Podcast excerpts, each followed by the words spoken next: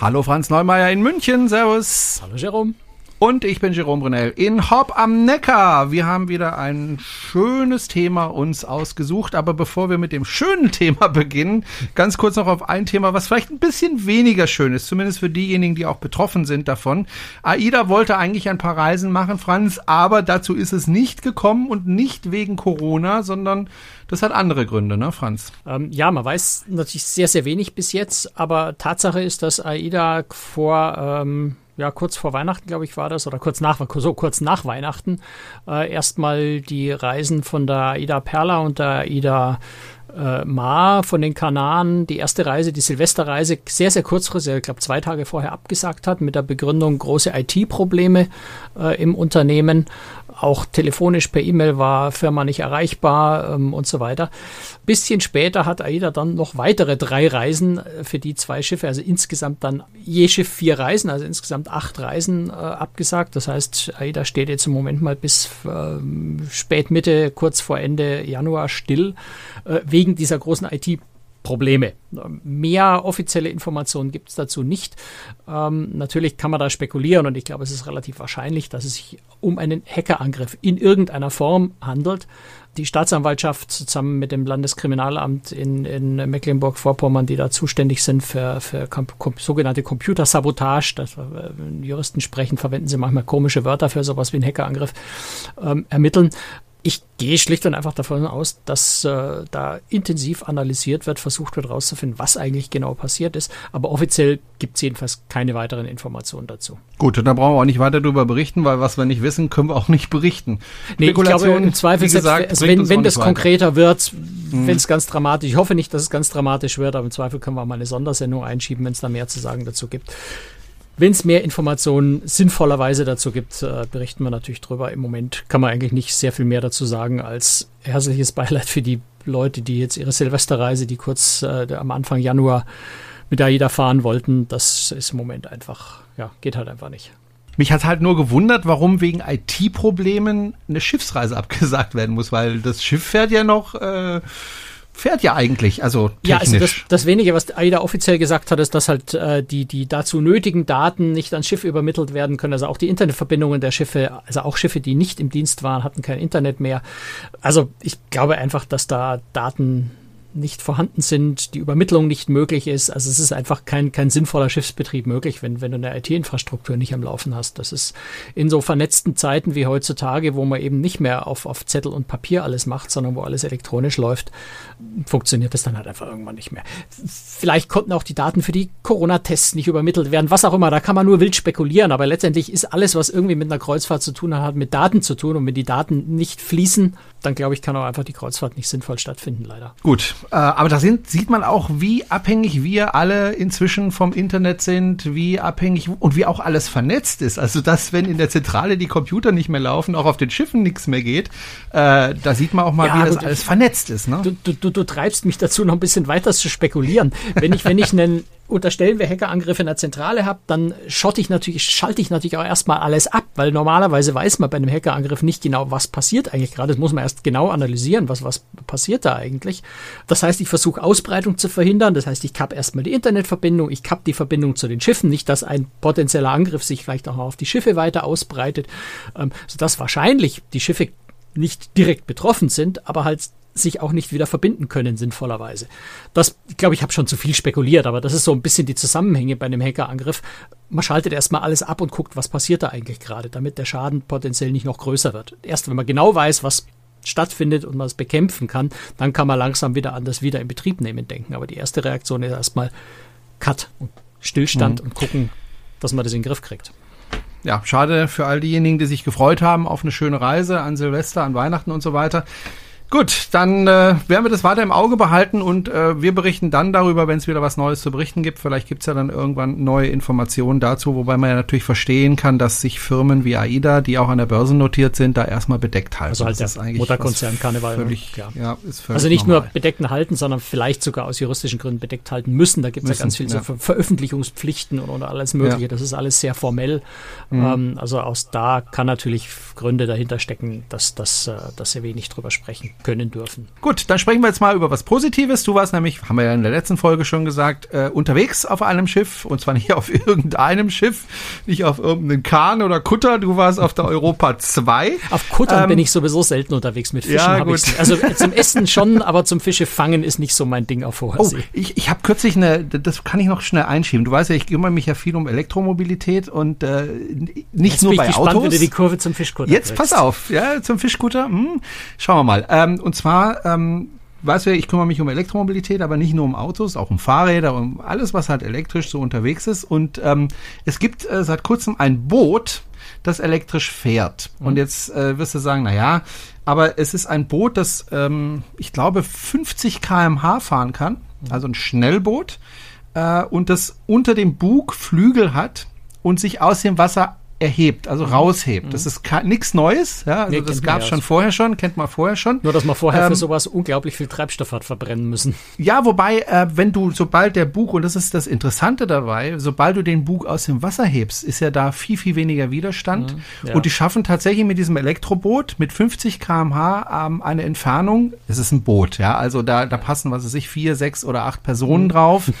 ja, so diese Boote, die man so auf den Fluss, Flüssen oder so kennt äh, so, so diese Sportboote, die kommen immerhin über 90 Kilometer weit mit mhm. einer Akkuladung. Ich glaube, der Akku hatte 30 oder 40 Kilowattstunden, also kein wirklich großer Akku, ja. aber die kommen dann mit 90 km/h weit. 90 äh, Kilometer weit. Einfach deswegen, weil eben der Energieverbrauch, sobald der Bug äh, mhm. aus dem Wasser draußen ist, deutlich geringer ist, als äh, wenn er drin ist. Ich stelle mir jetzt gerade vor, wie könnte man das nicht ein komplettes Kreuzfahrtschiff aus dem Wasser zu heben. Aus dem Wasser heben. Eine Oasis of the Seas schwebt genau. übers Wasser. Das, Mit 50 äh, km/h, das wär's doch. Das will ich sehen. Ja, aber das ist jetzt die Frage, wozu brauche ich bei einem Kreuzfahrtschiff 50 km/h? Ja, aber allein die, die, die Tatsache, dass so ein Schiff äh, sich aus dem Wasser hebt und quasi schwebt übers Wasser. Das will ich sehen, das musst du ja, mir zeigen. Das, das wäre eine tolle ich glaub, Sache. Das passiert also, die nächsten 100 Jahre nicht. Ich habe immer gedacht, naja, bei Schiffen kann man nicht allzu viel machen mit Elektro, aber es zeigt sich doch, äh, Menschen sind erfindungsreich und, und holen alte Techniken wieder ich, hervor. Ich glaube schon, dass du auch ja? so ne? bei Punkt-zu-Punkt-Verbindung, bei Fähren auf einer etwas genau. kürzeren Strecke, dass man das schon ganz gut machen kann. Und bei etwas kleineren Schiffen, sagen wir mal ein Schiff, das nur 100 Meter lang ist, da könnte man sowas ja durchaus. Ja, da hast du auch eine ne? Ladeinfrastruktur ne? am, am Anfang und am Endpunkt. Ja. Ne? Das ist bei Fähren kann man da, glaube ich, ganz viel machen. Und es gibt ja auch eine Reederei, Fährreederei, die sich da schon sehr viele Gedanken macht. Ne? Haben wir ja auch schon mal drüber gesprochen. Ja. So, jetzt aber zu Europa 2, die sich nicht aus dem Wasser heben kann, die nicht mit 50 kmh fahren kann. Äh, die nicht elektrisch fahren kann. Also was willst du denn überhaupt auf so einem Schiff, das so viele Sachen nicht kann, Franz? Na, hör mal. Also wenn wir schon bei dem Umweltthema sind, äh, die Europa 2, ich meine, ist ja jetzt auch schon äh, sieben Jahre alt, 2013 was? gebaut. Äh, Echt? ja, erstaunlicherweise. Also sie sieht nicht so dachte, aus, also wenn du an Bord Jahren gehst, du mehr, siehst schon, also das ist jetzt kein super neues Schiff mehr, ist also kein, kein brandneues Schiff, aber die ist wahnsinnig gut in Schuss. Also da findest du wirklich kaum einen Makel irgendwo mal. Ich habe ja damals äh, bei der Einführung, war glaube ich einer unserer ersten äh, Podcast-Folgen überhaupt, wo wir über Europa 2 schon mal mhm. gesprochen haben, wie gesagt, die Inneneinrichtung, gerade so Treppenhaus, sowas wahnsinnig hell, weiße Wände und solche Dinge. Da habe ich gesagt, das wird, da, da bin ich echt gespannt, wie das in ein paar Jahren mal aussieht, weil eine weiße Wand auf auf einem Kreuzfahrtschiff, da hast du ganz schnell irgendwie schwarzen Streifen, wenn jemand mit dem Fuß entlang schrappt oder sowas. Da siehst du so ein bisschen was, aber es schaut wirklich extrem gut aus, ist wahnsinnig gut gepflegt. Klar, kann man jetzt auch erwarten bei einem Ultraluxusschiff. Ähm, aber wie gesagt, sieben Jahre alt, äh, natürlich mehrfach äh, renoviert, aufgefrischt, äh, war damals aber, äh, ich glaube, das erste Kreuzfahrtschiff überhaupt, das einen SCR-Katalysator äh, hatte. Und damals hat man sich groß gewundert, warum hat Hapag-Lloyd Cruises da eigentlich nicht auch gleich einen Scrubber mit eingebaut. Äh, Hapag-Lloyd hat damals argumentiert, ja, höherer Energie, Energieverbrauch, äh, da fahren wir lieber dort, wo es nötig ist, mit schwefelarmem Treibstoff. War aus heutiger Sicht, denke ich, eine sehr, sehr, sehr weitsichtige Entscheidung, wo selbst Scrubber inzwischen äh, ja sehr kritisch gesehen werden, so ein bisschen in Verruf geraten, auch durch die, durch die, durch die Abfallprodukte, die, äh, die entstehen, das, was man rausfiltert. Ähm, inzwischen fährt Hapag-Lloyd Großes ja generell mit, mit schwefelarmem äh, Marinegasöl, also einem relativ sauberen äh, fossilen Treibstoff und war vielleicht damals schon eine sehr sehr, sehr weitsichtige, gute Entscheidung. In jedem Fall aber ähm, eben mit SCR-Katalysator als einer der ersten Schiffe überhaupt gegen die Stickoxide. Insofern schon äh, umwelttechnisch nicht so schlecht. Du hast ja gerade gesagt, du hast es kurz nach der Einführung äh, dir angeschaut, das Schiff. Hat sich was verändert seither auf dem Schiff? Wurden da Sachen umgebaut, äh, verschönert, verkleinert, vergrößert? Ja, klar. Also äh, gerade bei einem Luxusschiff, das, äh, da wird ja alle zwei Jahre quasi was gemacht. Äh, alle zwei Jahre kurz in der Werft, äh, da wird sehr, sehr viel gemacht. So riesige Umbauten an und für sich nicht. Es haben sich ein paar Sachen verschoben und, und die, die, die heutige Raucherlounge des Collins, das, das hatte mal einen anderen Namen und, und, und ist ein bisschen umgestaltet worden und die, die, die Belvedere Lounge, also die Aussichtslounge oben vorne, äh, ist optisch äh, sehr, sehr anders. Die hat mal angefangen mit, mit so, so beige-weißen, hellen äh, Ledermöbeln, recht geradlinig. Das sind jetzt ein bisschen äh, so eher so, so nicht plüschig, will ich sagen, das, das ist der falsche Begriff. Es ist sehr, sehr modern, aber ein bisschen geschwungenere Formen in den Sesseln und so. Also solche Anpassungen, ne? ein bisschen was äh, verändert, aber jetzt kein, keine dramatisch, dass alles völlig anders wäre wie vorher. Auch die, die Sansibar, also die, die schöne Bar am Heck vom Schiff, Klammern, die Raucherbar, zumindest im Freien, darf man da ja sogar Zigarre Pfeife und sowas rauchen, ist zwischendrin schon mal schon mal nach glaube nach zwei Jahren schon äh, umgestaltet worden und, und etwas maritimer äh, gestaltet worden. Also ganz viele solche Kleinigkeiten natürlich sind da gemacht worden und verändert worden. Aber im Großen und Ganzen ist das Schiff äh, so geblieben, wie es war, weil es einfach von Anfang an ziemlich klasse war. Wie sieht's aus mit der Kabine? Wurden da auch Sachen modernisiert? Äh, ich denke mal, vor sieben Jahren war vielleicht ein USB-Anschluss noch nicht ganz so wichtig, heute schon. Ich muss ehrlich, ehrlicherweise gestehen, ich kann mich nicht erinnern, ob es damals einen USB-Anschluss gab oder nicht. Jetzt gibt es einen. Äh, einen, glaube ich, oder, oder zwei. Also es ist jetzt nicht üppig, aber es ist ausreichend. Ansonsten muss ich ehrlich sagen, wäre mir jetzt nicht aufgefallen, dass in der Suite sich dramatisch was verändert hat. Gibt ja ohnehin nur Suiten, ähm, Balkonsuiten. Und äh, Nein, also die waren auch damals schon so, so schön, so großzügig äh, mit, mit so vielen äh, faszinierenden Details ausgestattet, dass sich da jetzt auch keine Notwendigkeit ergibt, äh, übermäßig viel zu ändern. Ne? Da hast äh, großzügiges Bad. Wir hatten diesmal eine andere Kabine. Ich hatte, ich hatte beim ersten Mal hatte ich eine Veranda-Kabine, jetzt hatte ich eine Ocean, äh, eine Veranda-Suite, jetzt hatte ich eine Ocean-Suite. Ähm, da ist kein begehbarer Schrank, aber dafür wird der Platz genutzt für eine Whirlpool-Badewanne und ein Fenster vom Bad in die Kabine rein. Also du kannst quasi, während du in deinem Whirlpool sitzt, schon mal so ein bisschen äh, durch die Kabine durch noch äh, auf, aufs Meer rausgucken. Sondern bei ein paar Details anders. Licht, das, das Lichtkonzept ist, ist, ist, ganz witzig. Man muss, man muss wirklich eine Anleitung lesen, um zu verstehen, wie man die Lichtschalter bedienen muss, ähm, weil man sonst am Abend zum Beispiel nicht rausfindet, wie man das Zimmer wirklich komplett dunkel kriegt. Aber ja, äh, dafür gibt es halt verschiedene Lichtstimmungen und sowas, die man mit einem Knopfdruck einschalten kann. Da ist auch so ein bisschen Spielerei dabei. Aber insgesamt äh, ist es eine sehr, sehr praktische, sehr, sehr schöne Kabine. Äh, sowas wie, wie äh, eine Duschkabine, die wirklich, also ohne Schwelle in die, in die Dusche rein auskommt, aber trotzdem die, die, die, die, die Tür komplett wasserdicht ist, was du sonst nie hast. Du hast entweder eine Türschwelle oder, äh, oder ist es wasserdicht, aber ähm, wenn, wenn keine Türschwelle da ist, läuft da meistens das Wasser unten raus. Also da ist halt, da, da merkst du halt, dass du auf einem wirklich teuren Luxusschiff bist, dass alle solche Dinge absolut sitzen und passen und wunderbar funktionieren. Da ist einfach sehr, sehr viel nachgedacht worden, bevor man solche, äh, sowas konstruiert hat. Zu Corona-Zeiten ist das Schiff wahrscheinlich auch nicht so voll, wie zu normalen Zeiten. Und zu normalen Zeiten ist das Schiff jetzt auch nicht gerade voll. Nee, also du hast auf der Europa 2 schon zu normalen Zeiten ein, ein, ein äh, Platz, äh, Passagier pro Platz-Verhältnis, das, glaube ich, das Beste in der ganzen Industrie ist. Also ich glaube, es gibt kein Schiff, äh, wo noch mehr äh, Bruttoraumzahl pro Passagier ist. Äh, die Europa, also mal ein bisschen Vergleichswerte, ne? 77,5 ist der Wert Passagier pro äh, Brutto, Bruttoraumzahl pro Passagier, so 77,5. 70,5. Auf der Europa sind 70,8. Äh, du hast auf einer Scenic Eclipse, die jetzt noch am nächsten rankommt, aber das ist jetzt eine kleine quasi Superjacht, äh, hat 76,7, also die ist fast identisch. Äh, Seaborn, Seaborn Ovation sogar nur 67,3. Also da ist die Europa 2 ohnehin schon äh, exzellent. Was habe ich auf so einer AIDA? Äh, viel weniger, aber das habe ich jetzt nicht, kann ich jetzt nicht. Ähm, habe ich da 20 ich, oder? Wenn du eine Sekunde wartest, dann hol ja. ich mal kurz ein Buch aus dem Schrank, da steht sowas drin. ja, jetzt geht er zu seinem Buchregal, das kriegen wir alles gebacken. Und dann holt er das Buch raus und dann kann er uns nämlich sagen, wie. Kann man ja gleich ein bisschen Platz Werbung wieder machen für den Kreuzfahrtguide, der glaube ich dieses Jahr leider gar nicht erscheint, aber an dem ich sonst immer mitschreibe. Gucken wir mal, wie dieses Verhältnis bei AIDA so ist. Also, was haben wir hier? AIDA Sphinx-Klasse.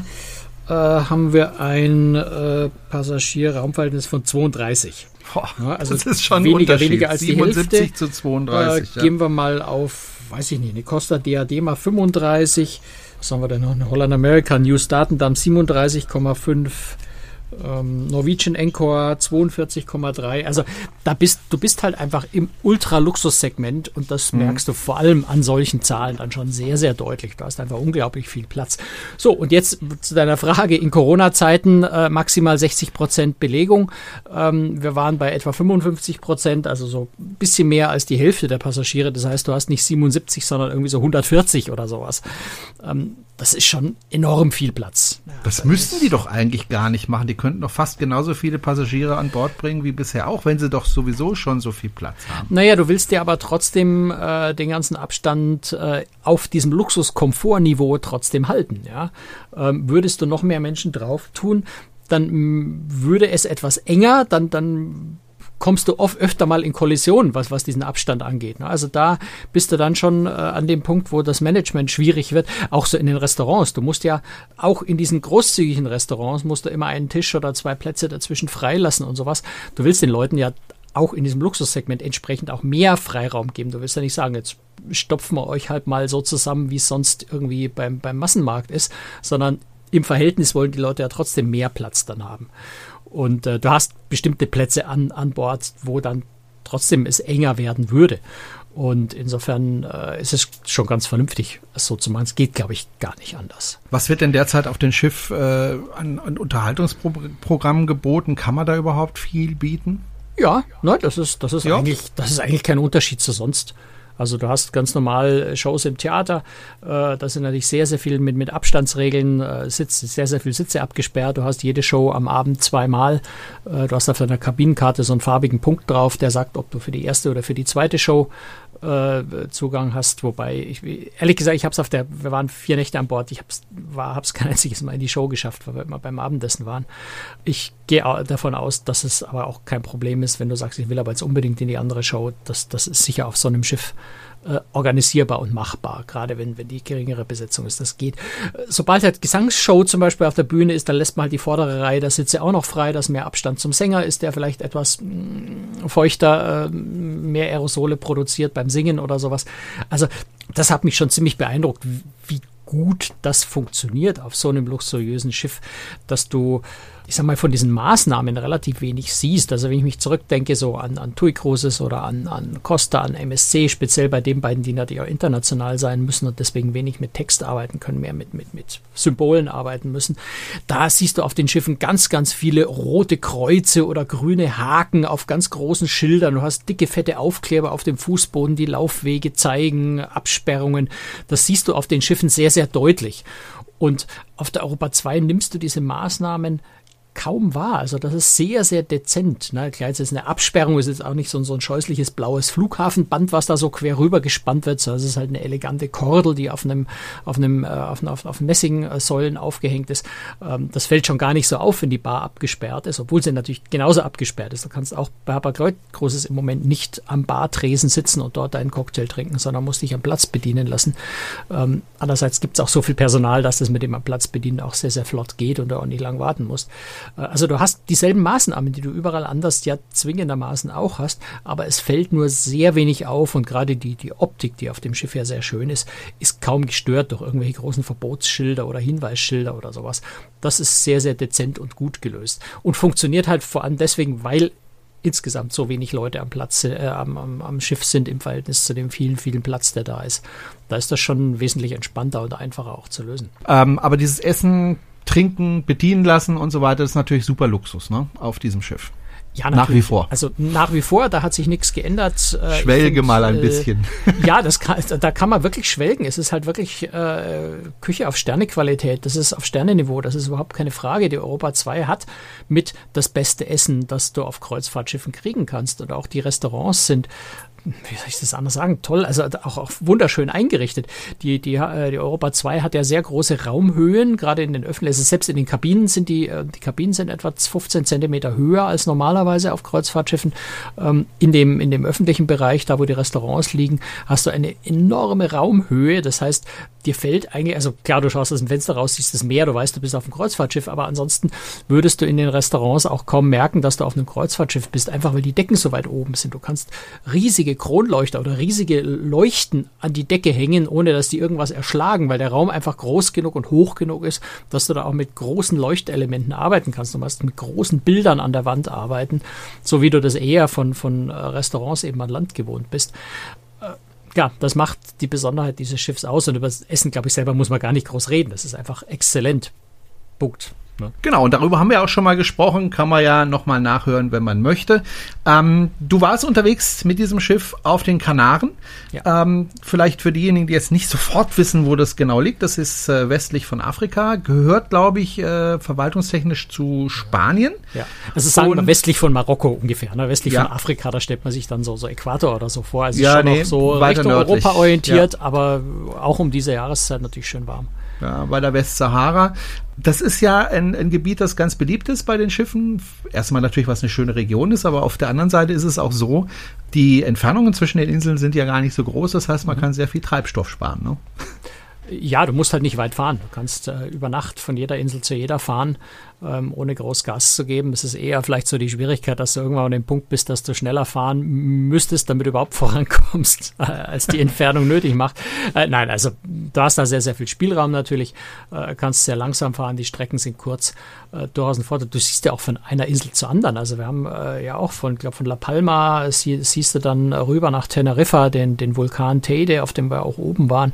Äh, siehst, siehst du einfach die Nachbarinsel rüber und, und wenn du, wenn du, wenn du am, am Teide oben stehst, dann siehst du gleich zwei Nachbarinseln. Ne? Das siehst du auf der einen Seite, ich, die Kanaren-Kenner mögen mich jetzt erschlagen, okay, auf der einen Seite La Palma, auf der anderen Seite Gran Canaria. Also die sind so nah, dass du sie bei, bei, bei gutem Wetter, bei klarer Luft äh, jeweils auch, äh, auch siehst. Ne? Das ist ähm, hübsch und trotzdem sind sie relativ unterschiedlich, die Inseln eigentlich. Die Landgänge, wie sind die mhm. abgelaufen, so grundsätzlich? Immer gleich und unter Corona-Schutzbedingungen oder wie war das? Das ist eben die Besonderheit, die Hapag-Lloyd gerade hat auch wieder der große Vorteil, kleines Schiff, wenig Leute.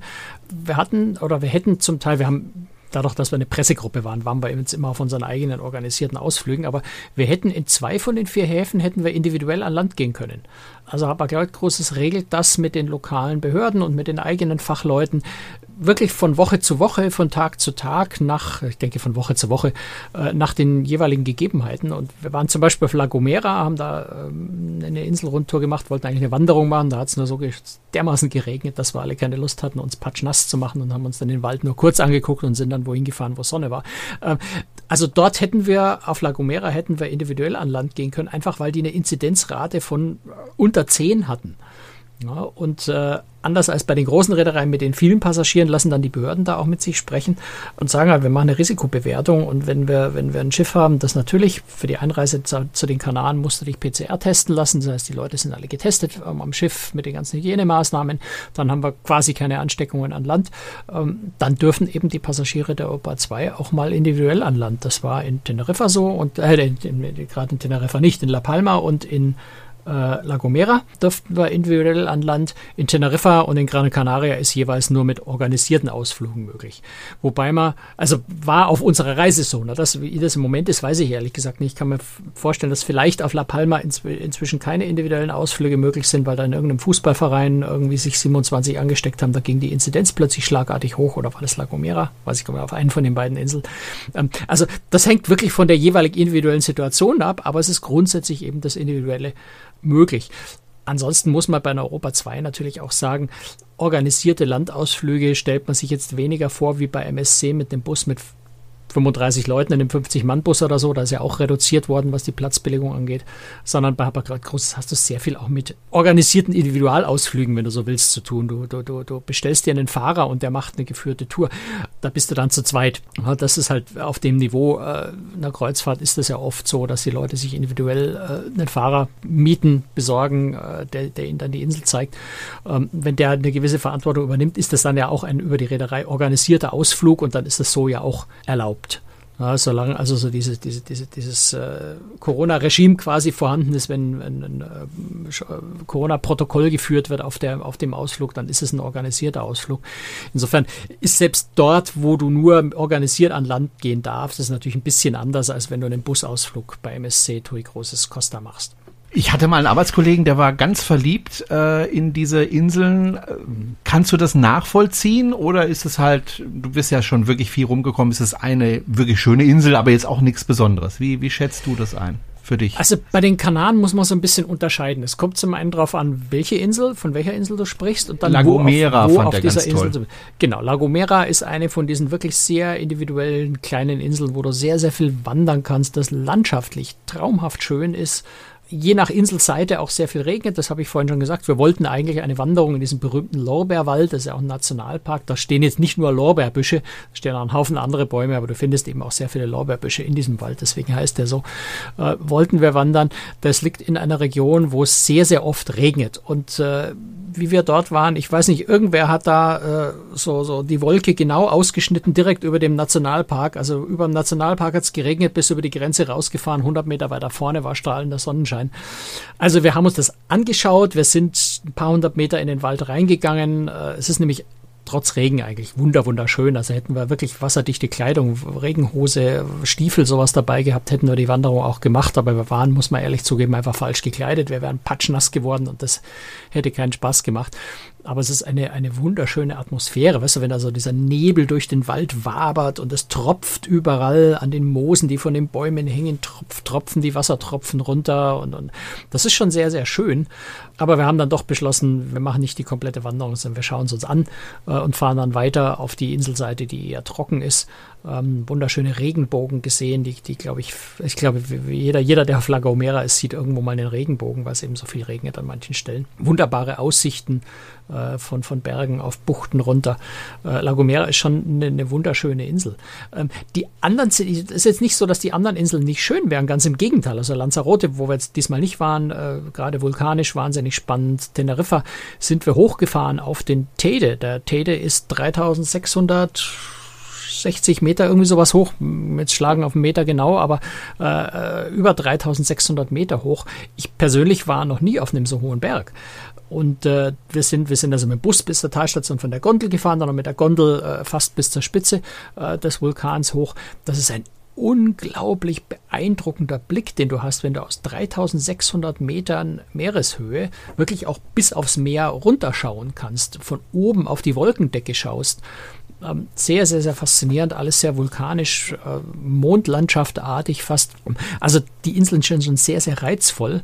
Aber wo ich vorhin gesagt habe, es kommt auch ein bisschen drauf an, wo du hinfährst. Du kannst natürlich auf Gran Canaria nach ja, Maspalomas oder wie das dort alles heißt, äh, die, die Touristenhochburgen, wo sich die, die, die rotverbrannten Engländer und die saufenden Deutschen, ich bin jetzt richtig bösartig, ähm, treffen.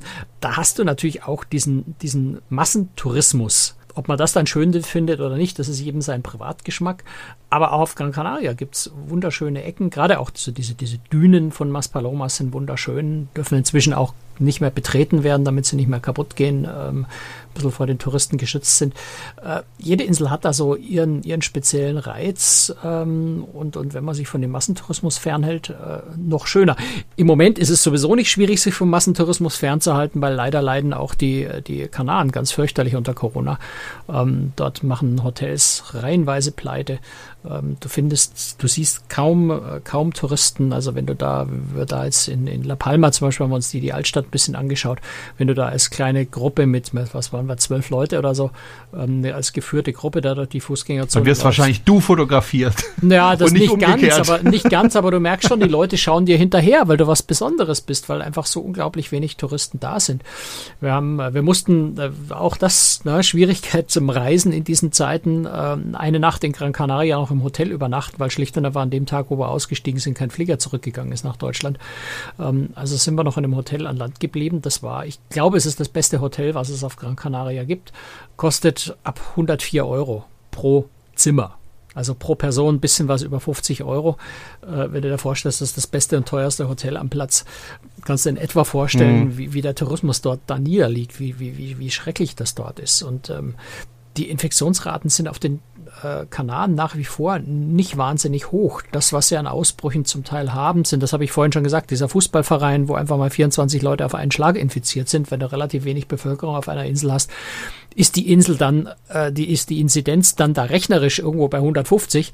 Ähm, faktisch aber hast du quasi kein Ansteckungsrisiko. Und äh, insofern sind die Zahlen dort viel, viel niedriger bei uns und das ist alles Kontro unter Kontrolle, nachvollziehbar und insofern eine ganz andere Situation, als wir das im Moment hier in Deutschland haben. Hm.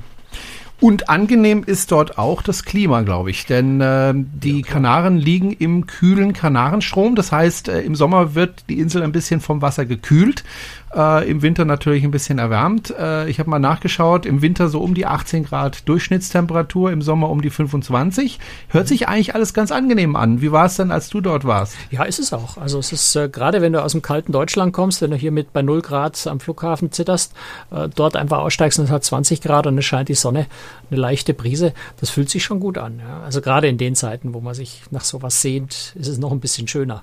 Gut, ähm, die Europa 2 ist auch weiterhin unterwegs, ne? Die Europa 2 ist weiterhin unterwegs, äh, fährt, glaube ich, auch noch bis in April oder so. Sie bleibt noch relativ lange jetzt auf den Kanarischen Inseln.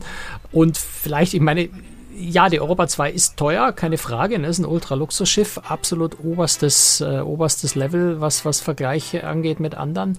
Ähm, hat aber zurzeit wirklich günstige Preise. Es sind immer wieder mal so zwei für eins Angebote und sowas, was man früher eigentlich bei Habak-Leuten nie gekriegt hat. Also wer Europa 2 schon immer mal machen wollte. Im Moment gar kein so schlecht, oder vielleicht im Moment, vielleicht so in ein paar Wochen, gar kein so schlechter Zeitpunkt, auch preislich.